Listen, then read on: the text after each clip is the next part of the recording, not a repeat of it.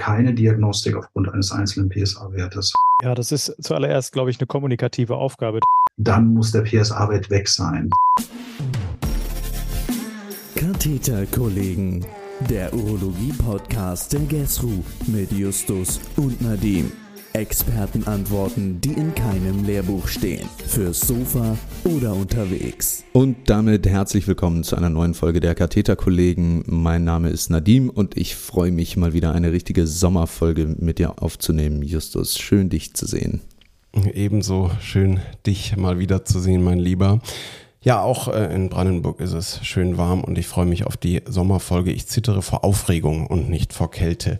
Ähm, wir haben müssen wir ganz am Anfang dazu sagen, eine Hörermail aus Münster bekommen, die uns unheimlich gefreut hat. Sie bezog sich auf die letzte Folge über die Schwangeren in der Urologie und war von Philipp Papavasilis.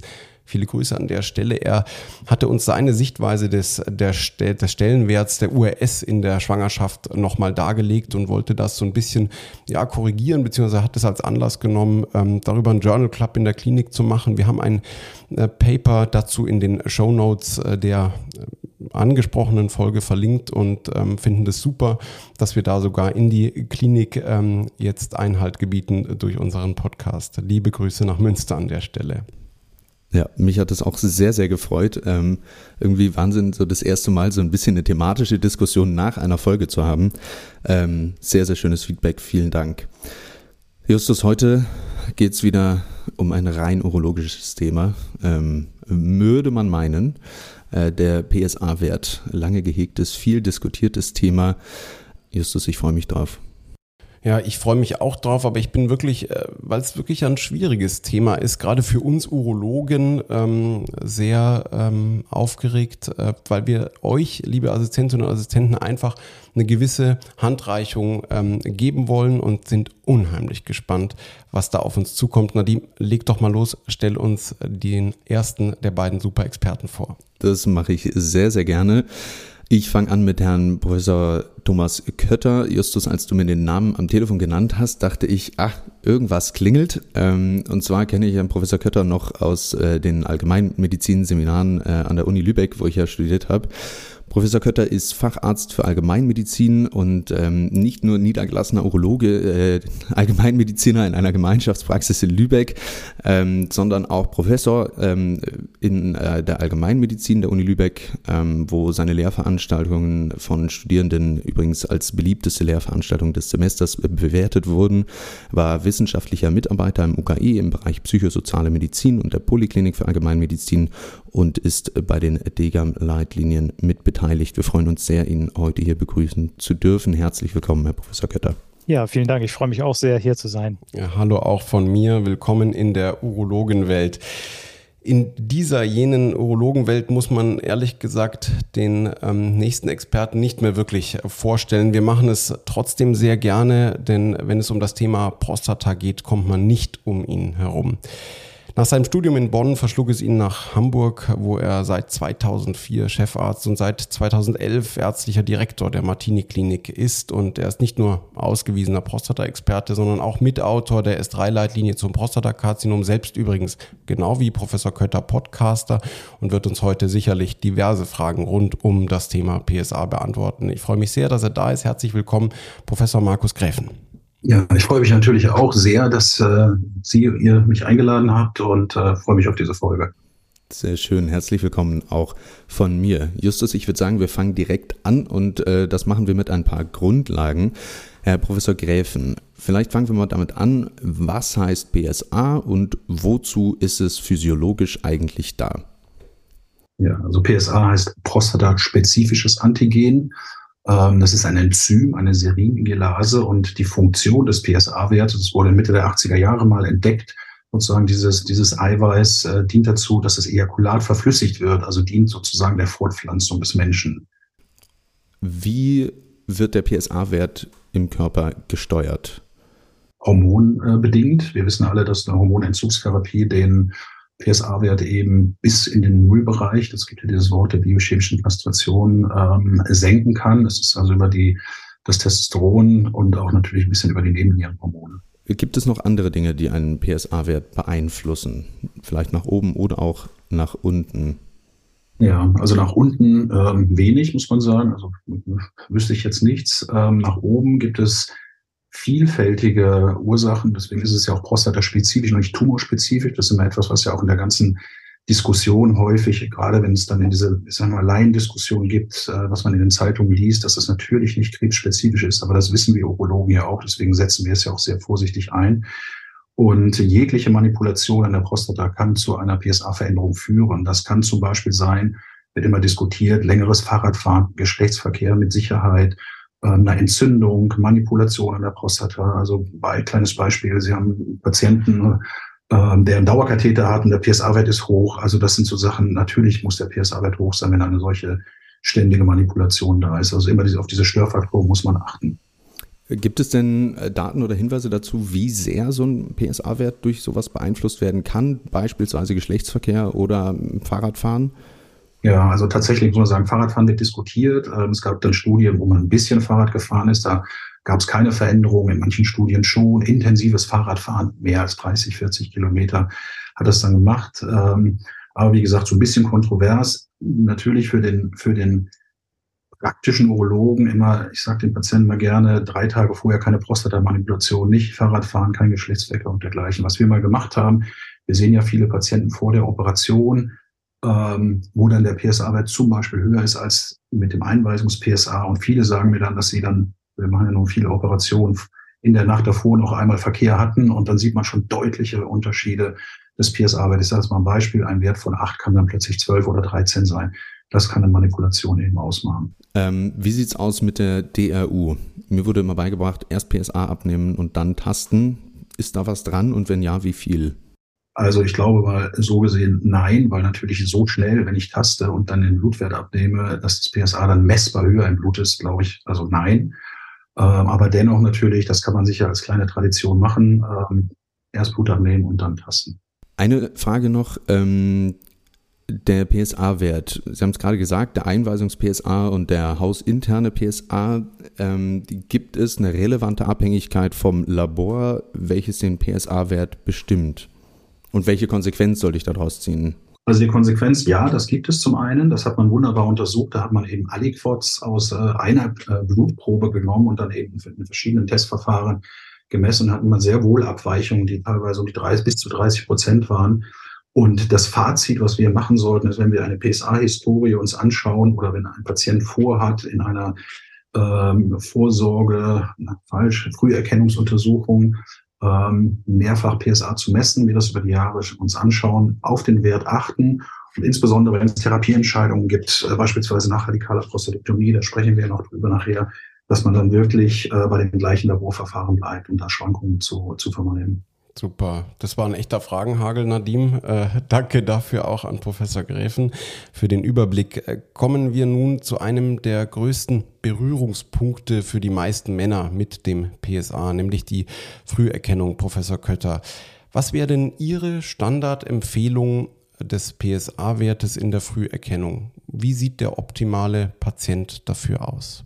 Ja, der optimale Patient ist natürlich einer, der ähm, Bescheid weiß über das, äh, was wir da machen. Ne? Also, und das ist auch die, nicht meine Empfehlung, sondern die Empfehlung aus der S3-Leitlinie Prostatakarzinom zur Früherkennung, dass man, wenn man jetzt einen Anlass sieht, ähm, mit einem Mann über die Früherkennung des Prostatakarzinoms zu sprechen, dann sollte man ihn einfach informieren erstmal ergebnisoffen über Vor- und Nachteile des PSA-Tests, über die Aussagekraft natürlich auch von positiven und negativen Testergebnissen ähm, und eben auch über das Thema Überdiagnosen und natürlich auch darüber, dass also wenn der PSA-Test positiv ist, was dann an weiteren Maßnahmen erforderlich ist. Das ist ein relativ umfangreiches Gespräch natürlich. Ähm, das ist im ärztlichen Alltag natürlich gar nicht so einfach oft darzustellen, aber das wäre sozusagen der ideale informierte Patient, ähm, dem wir dann Blut abnehmen würden und den PSA-Test bestimmen. Professor Gräfen, was bedeuten denn die anderen PSA-Werte noch, ähm, die wir bestimmen können, äh, bevor wir dann mal ins Detail mit Patienten und verschiedenen Alterskategorien kommen? Jetzt gibt es noch diesen freien PSA, es gibt einen anderen Wert, den Quotienten oder die PSA-Dichte. Was sagen uns die aus und ähm, wann nutzen wir die am besten? Also der, der freie PSA-Anteil, das wurde so Mitte der 90er ungefähr entdeckt, dass es eben einen, einen eiweißgebundenen Anteil des PSA-Weißes im Blut gibt und einen freien Anteil. Und dieser freie Anteil ähm, kann eben den Verdacht auf ein Prostatakarzinom spezifischer machen, sagen wir so. Das ist, ähm, wenn wir insbesondere, als es damals eingeführt wurde, war diese Graubereiche eines PSA-Wertes, absoluten PSA-Wertes zwischen 4 und 10. Und wenn man sich dann den freien Anteil daran angeschaut hat, dann hat man doch klar gesehen, dass wenn ein Prostatakarzinom vorliegt, ist der freie Anteil niedriger. Das heißt, ich sage ein Beispiel, PSA-Wert von 5, freier PSA-Anteil von 8 Prozent. Ziemlich suspekt für ein Prostatakarzinom. PSA-Wert von 5, freier PSA-Anteil von 25 Prozent. Wahrscheinlich eine gutartige Prostatavergrößerung als Ursache. Und da reden wir davon, dass wir so von, von 70-prozentiger Wahrscheinlichkeit für das eine oder andere sprechen. Also das ist eine, eine gute Ergänzung. Ähm, das andere, was vorhin angesprochen wurde, und das halte ich für einen, muss ich sagen, sehr unterschätzten Marker, ist einfach die sogenannte PSA-Dichte. Und die PSA-Dichte tut eine Sache, nämlich guckt sich oder bezieht die Größe des, der Prostata mit ein. Wir wissen, dass jede, Prostata, jede Prostatazelle macht PSA. Die bösartigen machen mehr PSA. Die Zellmembran einer Tumorzelle ist anders als die einer gutartigen Prostatazelle. Das heißt, die Durchlässigkeit für PSA ist höher. Dadurch haben wir einen höheren PSA-Wert. Und ähm, wenn wir eine große Prostata haben, ich sage jetzt wieder ein Beispiel, PSA-Wert 7, 100 Gramm Prostata, würde ich mir erstmal keine Sorgen machen. Habe ich eine 20 Gramm Prostata und PSA-Wert von 7, ist das schon hochsuspekt. Und mit diesen ganz einfachen Markern freier PSA-Anteil und eben PSA-Dichte, hat man schon ein ziemlich gutes Gefühl eigentlich dafür, ob was Bösartiges vorliegt oder nicht. Herr Professor Kötter, kommen wir nochmal auf diese Empfehlung oder die Standardempfehlung äh, zu sprechen, gehen davon aus, dass unser Patient aufgeklärt ist ähm, und willig ist, in diese Früherkennung einzutreten, ähm, unter Berücksichtigung ähm, der Risiken. Wann und wie lange sollte man denn den PSA-Wert zur Früherkennung bestimmen?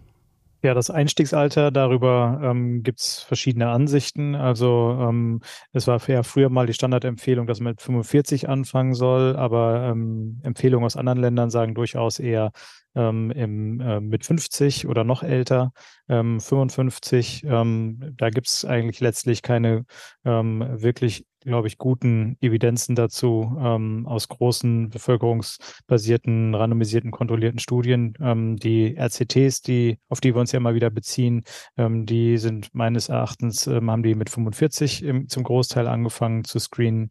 Ähm, was die Altersobergrenze angeht, ähm, da sagen die Amerikaner, dass man über einem Alter von 70 nicht mehr ähm, den PSA-Wert bestimmen sollte zur Früherkennung des Prostatakarzinoms. Ähm, in der deutschen Leitlinie ist das eine etwas andere Nuance, die sagen, also wenn der PSA-Wert ähm, mit 70 Jahren unter einem Nanogramm pro Milliliter ist, dann sollte man ähm, keine weitere PSA-basierte Früherkennung mehr durchführen. Eine ganz äh, praktische Frage, vielleicht könnte ich sie auch an dich stellen, Justus. Ähm, ich frage aber Herrn Professor Kötter, wer zahlt denn die Bestimmung des PSA-Werts im Rahmen der Früherkennung? Nein, in Deutschland äh, wird die, ähm, die Bestimmung des PSA-Werts nicht von der gesetzlichen Krankenversicherung äh, übernommen als Früherkennungsmaßnahme. Das heißt, das zahlt der Patient aus eigener Tasche. Gut, ähm, kommen wir zu vielleicht ein bisschen äh, konkreteren Beispielen. Herr Professor Gräfen, ähm, jetzt haben wir einen Patienten vielleicht um die 50 Jahre alt ähm, und lässt sich das erste Mal ein PSA-Wert bestimmen und der liegt bei etwa 4,3. Ähm, jetzt ist es ja ein formal erhöhter PSA-Wert. Ähm, wie würde man jetzt in so einem Fall weiter vorgehen? Wann sollte man jetzt weiter abklären? Ja, also zum einen haben wir vorhin auch äh, das nochmal betont, dass PSA Störfaktoren hat und deswegen sagen unsere Leitlinien auch auf jeden Fall ein zweites Mal nachschauen. Ähm, grob sagt man zwei Wochen, je nachdem, was praktikabel ist letztendlich mit dem Mann, dass er einfach nochmal wiederkommen, nochmal darauf hinweisen, dass er in den Tagen vorher nicht Fahrrad fährt, keinen Geschlechtsverkehr hat. Ähm, und dann kontrolliert man das. Und wenn der kontrollierte Wert eben auch erhöht ist, ähm, dann kann man weitere Diagnostik machen. Zum anderen ist es natürlich so, dass bei uns Urologen natürlich der Patient mit einer, sag ich mal, urologischen Fragestellung kommt. Das heißt, wir werden natürlich auch den Tastbefund dann erheben und vielleicht auch einen Ultraschall machen.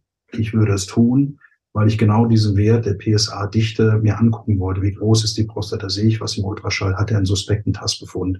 Aber ich würde keine Diagnostik machen, Das kann man auch alles beim zweiten Termin machen, was ich zuletzt gesagt habe. Aber keine Diagnostik aufgrund eines einzelnen PSA-Wertes. Das ist die Key Message. Wie ist es denn, wenn PSA-Wert jetzt im Laufe der Früherkennung nicht erhöht ist? Also wenn der vielleicht über einen Zeitraum kleiner 1 ist oder zwischen 1 und 2, wann sollte man dann den PSA-Wert das nächste Mal wieder bestimmen? Jedes Jahr oder größere Abstände?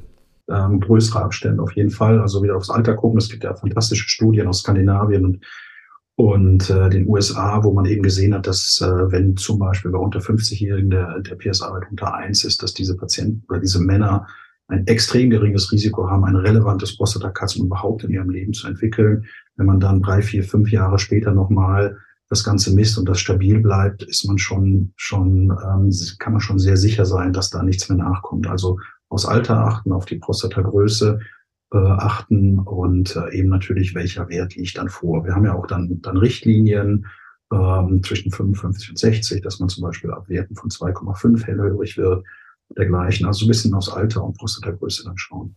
Herr Professor Kötter, ähm, Jetzt interessiert mich doch ein Sonderfall. Sagen wir mal, bei mir stellt sich ein 84-jähriger Patient vor. Ich hatte eigentlich im Skript drin stehen, dass ich jetzt sage, vom Hausarzt geschickt, aber ich möchte Ihnen nicht so nahe treten.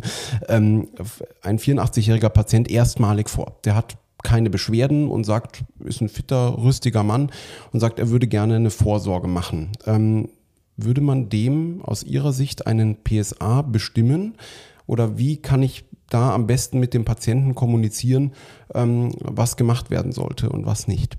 Ja, das ist zuallererst, glaube ich, eine kommunikative Aufgabe tatsächlich. Also ähm, grundsätzlich, ähm, das hatte ich ja eben schon erwähnt, ähm, ähm, gibt es Empfehlungen, dass man in dem Alter keinen PSA-Wert zur Früherkennung mehr bestimmt. Ähm, und äh, das muss man dem Patienten natürlich aber auch verständlich machen. Ich gebe ein reales Beispiel. Ähm, ein Patient von mir, der Anfang 90 war, der kam ganz stolz zu mir und äh, in die hausärztliche Praxis und sagte, ja, ich habe gerade erst wieder meinen PSA-Wert bestimmen lassen und der war jetzt ganz in Ordnung. Dann wollte ich mit ihm ein Gespräch darüber anfangen, dass wir, dass das doch jetzt dann das letzte Mal gewesen sein könnte, dass er seinen PSA-Wert hat bestimmen lassen. Und der hatte dann das Gefühl, dass ich ihn aufgegeben habe. Das war, der war richtig, also äh, richtig niedergestimmt und hatte das Gefühl, so, ähm, ich habe ihn irgendwie aufgegeben. Ne?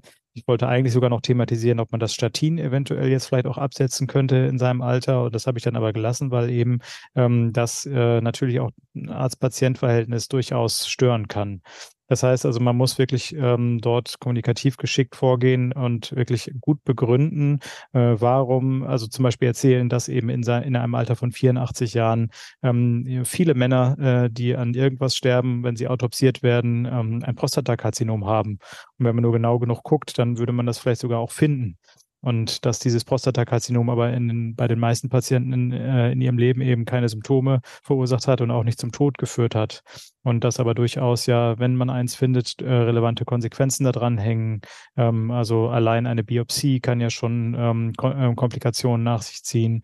Ähm, aber ähm, eben wenn dann ein Prostatakarzinom da ist, ähm, äh, ist es nicht sicher, ähm, tue ich mit der OP, mit der Strahlentherapie, Chemotherapie, was dann auch immer anstehen würde, überhaupt was Gutes. Ähm, und äh, diese Dinge muss man thematisieren, damit der 84-Jährige dann auch sozusagen, damit man begründet hoffentlich zu der gemeinsamen Entscheidung kommen kann, dass man die PSA-Bestimmung nicht durchführt. Ich frage mal genau andersrum. Jetzt kommt ein Patient, mit, der ist 35 und möchte einen PSA-Wert bestimmt haben. Worauf ich hinaus will, ist, wann ist es vielleicht sinnvoll, früher als mit 50 Jahren einen PSA-Wert zu bestimmen und wie sollte der PSA-Wert dann interpretiert werden, Professor Kötter? Ja, also es ist ja nicht schwarz oder weiß. Also es gibt ja nicht, ähm, also natürlich muss man sich in Leitlinien zum Beispiel auf ein äh, irgendwie ein Alter einigen, ähm, aber ähm, es ist ja nicht schwarz oder weiß und wir sehen ja sozusagen den Patienten mit seiner Familienanamnese vor allen Dingen in diesem Fall. Ne? Also äh, gibt es äh, männliche Verwandte ersten Grades, die vielleicht auch in einem jungen Alter ein Prostatakarzinom bekommen haben? Ähm, äh, gibt es da möglicherweise andere Risikofaktoren wie zum Beispiel einen krebsfördernden Lebensstil ähm, und so weiter, wo man sagt, okay, ich habe hier jemanden, der könnte ein besonders hohes Risiko haben, ein Prostatakarzinom bereits im jungen Alter auch zu entwickeln. Ähm, die, auch den würde ich natürlich beraten ähm, äh, bezüglich der Dinge, die ich jetzt schon zweimal genannt habe. Ähm, aber natürlich ist es nicht ausgeschlossen, dass man dann ähm, in so einer Konstellation auch dazu kommt, in jüngerem Lebensalter schon den PSA-Wert zur Früherkennung des Prostatakarzinoms zu bestimmen. Was ist denn die Standardempfehlung bei der positiven Familienanamnese, den PSA-Wert ab welchem Alter zu bestimmen? Ja, das ist schwierig, ähm, denn es äh, gibt dazu keine Studien. Also ähm, da befinden wir uns ja in einem Bereich, wo es einfach auch zahlenmäßig sehr, sehr eng wird. Das heißt, man könnte da auch gar keine ähm, äh, guten Daten generieren und deswegen ist diese Entscheidung immer eine individuelle. Ja, da gern was zu ergänzen. Also ich glaube, dass ähm, diese Männer sind ja häufig, ähm, wenn das äh, erlebt wurde, das Prostatakarzinom in der Familie anders sensibilisiert. Wir haben zum Beispiel unsere Patienten gut gesehen, dass wir durchschnittlich die Männer, die eine positive Familienanamnese hatten, etwas früher diagnostiziert werden. Warum? Weil sie halt anders damit umgehen. Und ähm, solche Männer sehen wir natürlich auch, die dann sagen, ja, jetzt hat mein Vater und mein Onkel und wann soll ich denn anfangen? Und natürlich hat man dadurch ein erhöhtes Risiko. Je mehr Verwandte, desto höher steigt das Risiko. Und ähm, ich gebe solchen Patienten dann die Empfehlung so um das Alter von 40 jetzt gar nicht so sehr, weil man schon glaubt, dass da was ist, sondern deswegen, dass man eine Ausgangsbasis hat. Wir werden noch, äh, wir, wir gucken uns ja auf die PSA-Dynamik an. Und äh, was wir vorhin schon sagten, niedriger Ausgangswert hat ein solcher Mann einen PSA-Wert von 0,5. Wunderbar, dann hat er wirklich viel, viel Zeit und muss sich auch nicht die Sorgen machen, jetzt positive Familienanamnese zu haben. Ähm, und man kann eben von diesem Ausgangswert dann, dann in Zukunft auch kontrollieren. Professor Gräfen, gibt es noch andere Gründe, einen PSA-Wert zu bestimmen, außer im Rahmen der Früherkennung und Nachsorge? Ähm, mir schwirrt so ein bisschen die Prostatitis im Kopf. Ähm, ist es sinnvoll, im Infekt einen PSA-Wert zu bestimmen? Also wenn Sie Ihre Frage gleich dahin geht, dass man sagt, ich kann auch ein Infektmonitoring machen, wie gut habe ich den Infekt in der, in der Prostata saniert über den PSA-Wert, das halte ich für viel zu vage und, und nicht für sinnvoll. Also da gibt es bessere Marker, ob wir das CRP in der Urinkultur uns anschauen oder die Leukozyten, Temperaturen etc., aber keinen PSA-Wert. Nee, es geht nur um die Diagnostik letztendlich des Prostatakarzinoms. Super, danke für die klare Aussage. Biegen wir nach der Früherkennung kurz ab in die Nachsorge des Prostatakarzinoms. Professor Gräfen, da sind ja die Grenzwerte ein bisschen anders als in der Früherkennung. Ähm, nehmen Sie uns da mal bitte kurz mit, äh, was da zu beachten ist. Welche unterschiedlichen Grenzwerte gibt es aufgrund der unterschiedlichen äh, Behandlungsmethoden im Überblick? Nach der radikalen Prostatektomie, wenn das gesamte Prostatagewebe entfernt ist, gut wie bösartiges, dann muss der PSA-Wert weg sein. Das heißt, da muss eine Null stehen, wobei natürlich die äh, Testverfahren äh, dann auch leider mehrere Stellen hinterm Komma anfangen zu messen, was ich sehr irritierend oft finde. Es gibt da eine, ein Testverfahren, das zeigt immer nur kleiner 0,07 an, was mein Lieblingstest ist, weil alles andere, die Werte von 0,01, 0,05, 0,03 verunsichern die Patienten sehr häufig. Ähm, aber so ist das eben, wird genauer gemessen. Aber der PSA-Wert muss prinzipiell weg sein. Wir hatten bislang die ähm, den Cut-off nach der OP von 0,2, kleiner, kleiner gleich 0,2. Das haben wir in den deutschen Leitlinien noch. Die europäischen haben das jetzt verwischt so ein bisschen. Die europäischen Leitlinien haben jetzt aktuell gesagt, ein steigender PSA-Wert spricht für ein Rezidiv. Ähm, aber grundsätzlich, ich spreche mit den Patienten, man sagt, vor 0,2 hat es keine Konsequenz, nicht verrückt machen und äh, schauen, wie sich das entwickelt. Anders sind es natürlich, ähm, anders äh, ist es nach, nach Verfahren, die ähm, wo die Prostata eben nicht entfernt wird. Also strahlentherapeutische Verfahren, ob es jetzt die Brachytherapie oder die perkutane Bestrahlung ist, da ist ja noch die Prostata im Körper vorhanden. Das heißt, wir dürfen einen gewissen PSA-Wert haben. Da gilt die Regel, das sind die sogenannten Phoenix-Kriterien. Das hat man in der Konsensuskonferenz in Phoenix mal festgelegt. Da muss das, der PSA-Wert runtergehen und vom niedrigsten Wert, dem Nadir, darf er nicht mehr als zwei Nanogramm pro Milliliter steigen. Das ist dann die Definition für die Strahlentherapie. Das heißt, das Thema oder der Begriff biochemisches Rezidiv ist bei der radikalen dieses 0,2 und ähm, bei der ähm, Radiatio würde man das dann auch so nennen, ähm, wenn, das, wenn der Nadir überschritten wird über den Wert. Ist das genauso? Das wird auch so verglichen in Studien, nicht als biochemisches Rezidiv. Das ist natürlich ein bisschen vager von der Definition und Störfaktoren gibt es dann eben weiterhin nach ähm, Strahlentherapie. Die gibt es eben nicht mehr. Also wenn Sie einen Harnwegsinfekt haben, äh, ist der PS aber trotzdem null nach der radikalen Prostatektomie, aber nach einer strahlentherapeutischen Maßnahme kann der eben hochgehen. Gleiches muss man wissen, vielleicht noch für die fokalen Therapien, die ja auch immer mehr äh, Anwendung finden. Da sind ja Teile der Prostata behandelt, da gibt es auch noch keinen klaren Konsens. Das muss man sich auch klar machen. Es gibt kein, keine PSA-Definition für eine Heilung nach fokaler Therapie. Und das ist etwas, was man mit den Patienten auch vorher diskutieren muss. Wie ist es denn ähm, mit der Erstbestimmung eines PSA-Wertes nach ähm, radikaler Prostatektomie oder eben Bestrahlung, Prostagräfen? Wann sollte das geschehen? Also drei Monate danach. Es gibt, gibt ein paar Studien, die jetzt so sagen, PSA-Persistenz kann man auch schon mal nach sechs Wochen gucken. Wir haben eine Halbwertszeit des PSA-Wertes im Blut von 200 Tagen. Das heißt, eigentlich könnte man schon eine ganze Ecke früher, zumindest nach der Radikalen, sich das äh, anschauen. Aber Leitlinie drei Monate für Strahlentherapie als auch für Operation. Gut, dann vielleicht eine etwas allgemeinere Frage. Ähm, Professor Kötter, welche unterschiedlichen Ansätze verfolgen Allgemeinmedizin und Urologie in der PSA-Bestimmung? Also ich bin jetzt schon in der äh, in der zweiten Version sozusagen der, der Leitlinie, der ähm, S3-Leitlinie dabei als Mandatsträger der Deutschen Gesellschaft für Allgemeinmedizin und Familienmedizin. Ähm, und also es ist nicht die zweite Auflage, sondern ich war zum zweiten Mal dabei bei der aktuellen Auflage und da hat sich die Herangehensweise ähm, der beiden Fächer doch ähm, eher angenähert. Also wenn man jetzt äh, die vorletzte Auflage nimmt, da ähm, äh, war für mich so gefühlt der ähm, Trend ähm, bei den Kolleginnen und Kollegen der Urologie doch sehr ähm, ähm, auf, ein, ähm, auf die Einführung eines Screenings gerichtet, und zwar ab 45 Jahren. da haben wir uns sehr dran gerieben als AllgemeinmedizinerInnen und haben da in der Leitlinie auch noch ein Sondervotum eingelegt und äh, gesagt, dass wir damit also so nicht einverstanden sind. Jetzt in der aktuellen Leitlinie ähm, da habe ich die Empfehlung ja gerade schon ähm, vorgetragen. Da geht es ja eher darum, dass wir anlassbezogen ähm, eben beraten und dann bei denjenigen, die die Bestimmung wollen, dann das PSA bestimmen. Ähm, und äh, ich glaube, dass wir die Anlässe wahrscheinlich etwas anders sehen. Wenn ein Mensch, ein, ein Mann durch die Tür einer urologischen Praxis kommt, dann ist ja die Wahrscheinlichkeit, ähm, ähm, dass er, äh, dass der Anlass ist, dass er sozusagen eine Früherkennung auch betreiben will, ja auch schon relativ groß. Bei uns kommen sie mit Husten, Schnupfen, Heiserkeit, Rückenschmerzen und und ähm, Hautveränderungen. Und da ist die Wahrscheinlichkeit, dass jetzt der Wunsch nach einer Früherkennung ähm, des Prostatakarzinoms dahinter steckt, relativ klein. Nichtsdestotrotz ähm, ähm, führen wir natürlich auch äh, die Gesundheitsuntersuchung durch, wo es natürlich auch darum geht, ähm, was kann ich tun, um gesund zu bleiben, wo es natürlich auch um das Thema Krebsfrüherkennung geht. Das heißt, das wäre für uns möglicherweise ein Anlass, wenn wir denn zum Beispiel ein erhöhtes Risiko sehen oder sowas, dann eben auch ähm, über die Möglichkeit äh, der Bestimmung des PSA-Werts zur Früherkennung des Prostatakarzinoms dann eben auch ähm, zu informieren. Ähm, und insofern glaube ich, ähm, liegen die Positionen oder die Herangehensweisen da jetzt mittlerweile gar nicht mehr so weit auseinander. Ähm, aber ähm, wie gesagt, also aus der Sicht der Allgemeinmedizin kann ich nur sagen, ähm, ähm, wir klären nicht jeden, der ab einem bestimmten Alter bei uns in der Praxis wegen jedwedem Beratungsanlass jetzt irgendwie vor uns sitzt darüber auf. Es gibt übrigens auch die Möglichkeit der Früherkennung des Prostatakarzinoms, sondern sind da aufgrund der vorliegenden Daten ähm, eher zurückhaltend damit.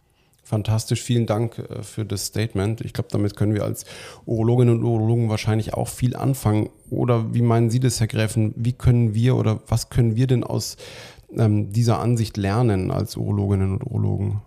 Das ist ja die Ansicht, die wir Urologen ja gemeinsam in der S3-Linie äh, formuliert haben. Deswegen können wir damit sehr gut leben. Und ich halte es eben auch für gefährlich, eine einen, einen flächendeckenden mit der Gießkanne Einsatz des PSA-Wertes durchzuführen, weil man damit eben umgehen muss. Wir haben ja gerade gesprochen, wie, welche Faktoren da alles dazugehören. Und deswegen das einfach mal so zu machen und aus möglicherweise aus, aus Männern dann mit dem hohen PSA-Wert die ganze Kaskade, die da dranhängen kann, ähm, sehe ich auch, dass wir da sehr zurückhaltend differenziert, wenn Patienten eine, Vor eine, eine Früherkennung wünschen, äh, natürlich bieten wir das an, ist ein hervorragender Test, in, in, äh, wenn man ihn gut anwendet, weil er auch die Mortalität am Prostatakarzinom senken kann, sofern man denn ein Prostatakarzinom-Kandidat ist, in Anführungsstrichen, ähm, aber eben sehr differenziert und gut aufgeklärt muss der Patient das dann entscheiden. Es ist ja interessant, was einem oder mir auch ähm, in der Praxis widerfährt, dass man äh, hört, hey, der PSA-Wert, das ist ja kein guter Wert oder der äh, kann ja immer irgendwie erhöht sein, um mit dieser Aufklärung und dem Wissen auch der Diskussion jetzt äh, umzugehen. Ich glaube, Nadim, der Professor Gräfen hatte die letzte Frage schon fast so ein bisschen vorweggenommen, oder? Ja, so sieht's aus. Also ich wollte eigentlich nach der, der epidemiologischen Bedeutung des PSA-Werts fragen. Ähm, mal provokant gefragt, macht es Sinn bei einem Patienten, der beschwerdefrei ist, einen unauffälligen Tastbefund hat und einen unauffälligen Truss hat, dann einen PSA-Wert zu bestimmen? Sagen wir so, ich würde es andersrum formulieren. Macht es Sinn, einen Patienten Tast zu untersuchen, wenn er keine Beschwerden hat und einen transrektalen Ultraschall zu machen, wenn er keine Beschwerden hat? Das ist äh, vielleicht andersrum gefragt. Aber ähm, wenn ein Patient zu mir als Urologe kommt und eine Früherkennung möchte, halte ich, und das ist gezeigt in Studien, deswegen halte ich vielleicht der falsche Ausdruck, ist der PSA-Wert der beste Marker dafür. Besser als die Tastuntersuchung, besser als der Brust. Herr Kötter, Sie hatten es, glaube ich, im Gespräch, im Vorgespräch mit mir auch so besprochen, was diese epidemiologische Bedeutung der Früherkennung beziehungsweise dann auch des Prostatakarzinoms ähm, bedeutet. Was, was bedeutet es denn für den Patienten? Sie hatten es auch bei den Autopsiestudien schon erwähnt, jetzt die Diagnose eines Prostatakarzinoms zu bekommen. Wie relevant ist das für einen Patienten? Ja, das wäre ja schön, wenn wir das einfach so anhand des PSA-Werts ähm, äh, ja, sehen würden, wie relevant das jetzt ist. Das geht ja eben gerade nicht, ähm, sondern wir haben ja die Schwierigkeit, dass wir die ähm, ähm, Tumore, die nie Probleme gemacht hätten, die nie zu Symptomen geführt hätten, ähm, ähm, nur sehr schwer in diesem ersten Schritt unterscheiden können von denjenigen, die äh, vielleicht sogar schnell erhebliche Probleme machen. Ne? Danke für diesen Appell zum Schluss und ähm, jetzt kommt noch unser, äh, unsere Lieblingskategorie, würde ich fast schon sagen, Nadim, oder? Der eine Tipp äh, der Expertinnen und Experten, da haben wir die beiden heute gar nicht darauf vorbereitet. Wir wünschen uns, wenn es geht, äh, von Ihnen beiden am Ende noch einen Tipp für die urologischen Assistentinnen und Assistenten, wenn es um das Thema PSA geht. Ähm, wer möchte beginnen?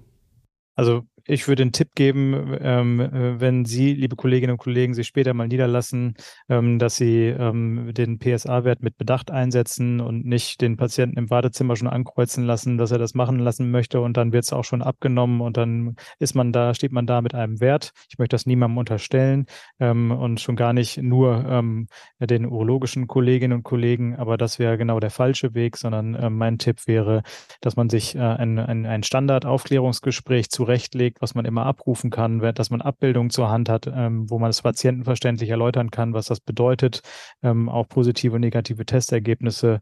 Und dann kann man äh, mit dem PSA-Wert auch vernünftige Medizin machen. Vielen, vielen Dank, Herr Professor Gräfen. Haben Sie einen Tipp für uns? Also gutes Statement, sehr gutes Statement. Ähm, für uns als Urologen sehe ich die Aufgabe, mit diesem Wert umzugehen. Wir haben ja diese ganze Diskussion seit, seit es den PSA-Wert gibt.